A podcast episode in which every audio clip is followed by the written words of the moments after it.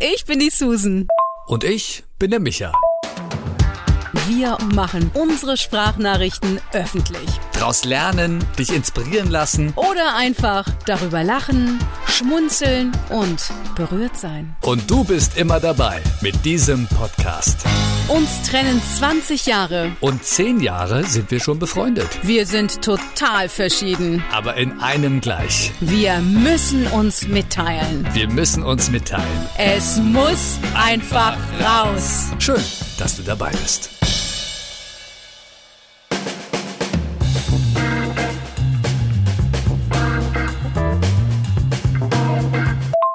Hallo Micha, ich weiß nicht, wie es dir geht, aber ich habe in letzter Zeit ganz schön viel gekauft.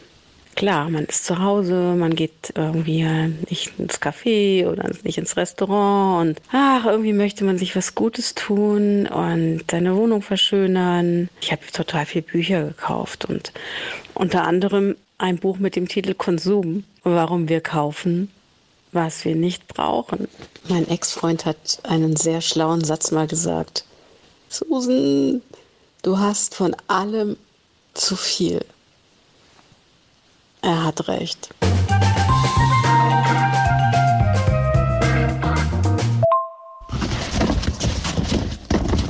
So, das ist eine. Ist noch eine. Ja, das waren jetzt erst nur drei Boxen. Unser Technikraum ist voll damit. Also zum Thema, ich kaufe zu viel, bin dabei.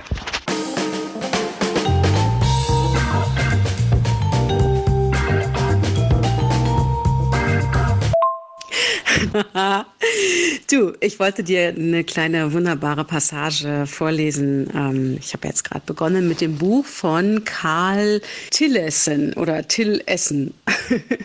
Der ist Trendforscher und schreibt, dass natürlich an diesem Konsum zwei Faktoren schuld sind. Einmal die Globalisierung und dann die Digitalisierung. Und dazu gibt es eine wunderbare kurze Passage. Wir kaufen nicht nur Devices, die wir früher nicht hatten, auf Kanälen, die wir uns früher nicht vorstellen konnten, bei Händlern, die es früher nicht gab. Wir kaufen auch aus Gründen und Bedürfnissen, die wir vorher nicht hatten. Dinge, die wir vorher nicht brauchten. Vor allem aber kaufen wir Dinge in einer Menge und einer Frequenz wie nie zuvor. Das erklärt auch, warum es in meiner Wohnung immer voller wird. Und du kennst meine kleine Wohnung. Das geht so nicht weiter.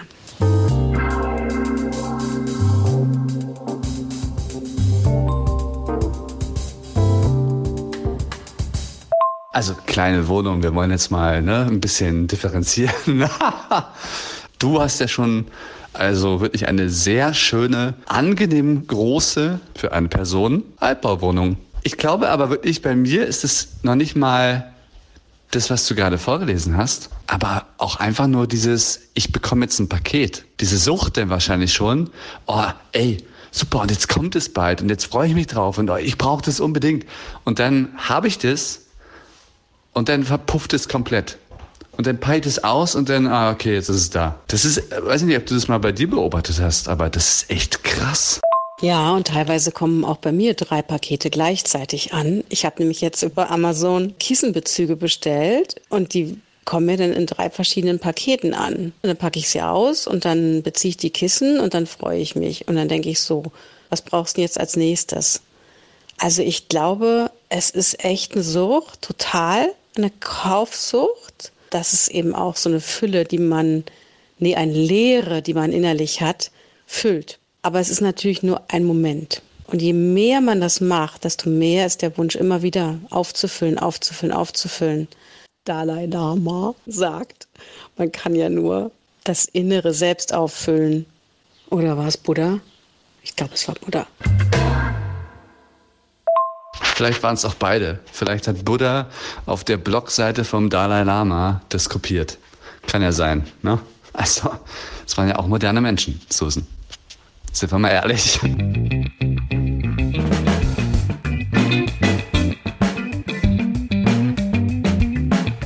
Also ich kann dann auch, wie jetzt zum Beispiel, wenn es gerade mal ein, zwei Monate ein bisschen knapp ist, weil wir gerade das ganze Geld in unseren Garten stecken, kann ja sagen, Finger weg, jetzt wird nichts mehr gekauft.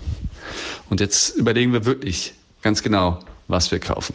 Denn ich bin ja auch absoluter König darin, zu argumentieren. Also wenn ich irgendwas will, dann finde ich auch die Argumente. Und dann finde ich auch ganz viele tolle Argumente. Am Ende des Tages überzeuge ich mich selbst, das zu kaufen, obwohl ich ganz genau weiß, ich will das gar nicht.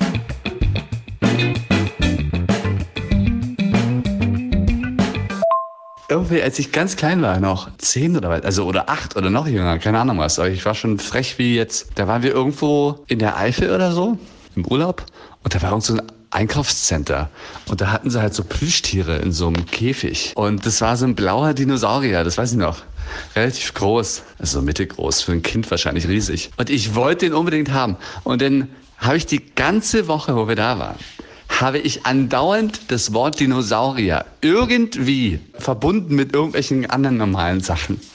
Ich habe meine Eltern so dermaßen genervt und gebrainwashed. Dann sind wir am letzten Tag dann nochmal angehalten, weil mein Vater halt ne, Wasser kaufen wollte für die Fahrt. Und ich sitze da draußen und im Auto und versuche noch mein Bestes, ja, die letzten äh, verzweifelten Versuche. Und er kommt zurück und ich sitze hinten im Auto. Er setzt sich in, die, in seinen Sitz und ich denke so, scheiße, hat nichts dabei.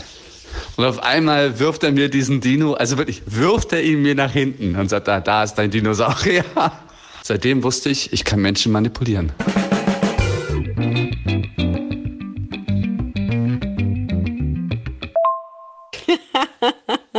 Die Frage ist ja erstmal eine sehr kluge Erkenntnis, mein Freund. Die Frage ist, wie lange hat dich dieser Dino glücklich gemacht, beseelt und begleitet? Also ich weiß nicht, ob dieser Dinosaurier mich äh, beseelt hat. Aber ich hatte ihn dann tatsächlich eine ganze Weile. Also du musst wissen, mein Bett war ja zur Hälfte voll mit Plüschtieren. Deswegen habe ich wahrscheinlich jetzt auch eine Stauballergie. Aber das ist wirklich so, also das habe ich ganz oft gemerkt, übrigens, wenn es Zeit war für ein neues Apple-Produkt. Also da ist es extrem schnell verpufft und das ist ja auch so schon dokumentiert online. Das haben ja andere Leute auch. Also da hilft mir Tatsache, dass Apple die Preise immer höher macht. Weil auch das letzte Telefon war jetzt auch so unsinnig, weil da kaum was Neues drin war, wo, wo, wo dann ich wirklich widerstehen konnte. Aber ansonsten, ich gehe dann teilweise auch durch Amazon und ich brauche nichts, aber ich guck halt und dann findest du natürlich was, ne?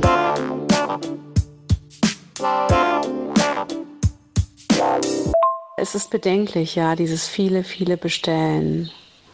Aber weißt du, irgendwie wird man ja fast dazu gezwungen in der heutigen Zeit, weil in Berlin brauchst du zum Beispiel einen negativen Corona-Test, um einkaufen zu gehen. So schlendern durch Läden und mal ein bisschen gucken, geht gar nicht mehr ohne Test. Und damit wird natürlich der Einzelhandel noch mehr runtergefahren. Ich habe mir jetzt mal vorgenommen, tatsächlich eine Zeit lang, vielleicht schaffe ich zwei Wochen oder einen Monat nichts zu bestellen, nichts zu kaufen. Aber es geht ja schon im Supermarkt los, Susan. Ich meine, was wir alles aus dem Aldi rausgeholt haben, allein schon im Allgäu, ja, für die Küche, ist ja enorm. Wir haben so viele Küchengeräte vom Aldi. Die sind ja schon lange nicht mehr nur Milch und Salz, ja, diese Läden. Also ob es nun Lidl ist oder Edeka oder wie sie alle heißen. Ich meine, bei Real, da kannst du dich ja komplett einrichten. Die haben ja alles. Die haben ja teilweise Autoreifen und Fahrräder und was weiß ich nicht alles. Wie oft passiert es auch da schon im Aldi, dass man kurz vor der Kasse ne, diese schönen Sachen da hat und dann auch jetzt für den Frühling, die haben dann immer genau das Passende, was wir gerade brauchen. Ob man es wirklich braucht, ist so die andere Sache. Ne?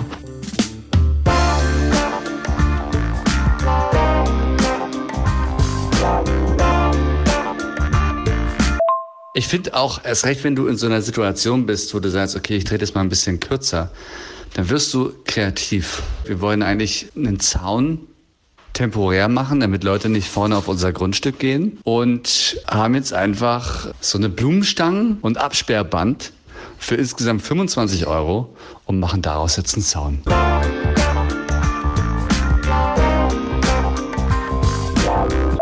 Großartig. Ein Hoch auf die Kreativität, Micha.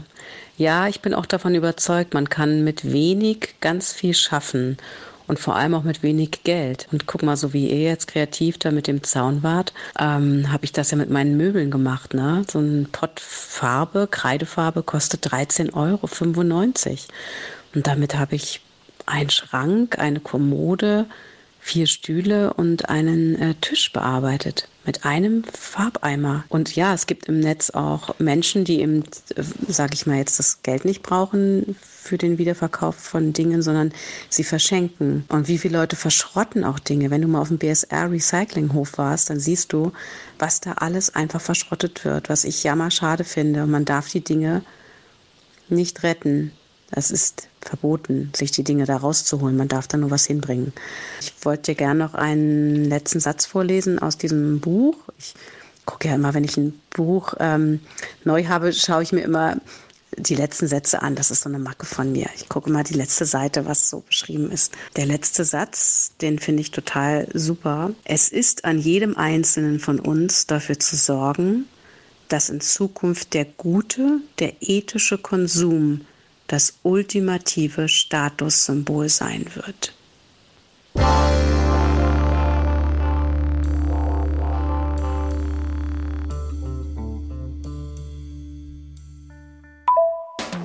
Folge unserem Leben, abonniere unseren Podcast und höre die nächsten Sprachnachrichten als erster. Wenn du uns über die Apple Podcast App hörst, freuen wir uns über eine Bewertung und eine kurze Review. Ansonsten erreichst du uns am besten über Instagram. Die Links zu unseren Profilen findest du in der Episodenbeschreibung. Na dann, bis zum nächsten Mal.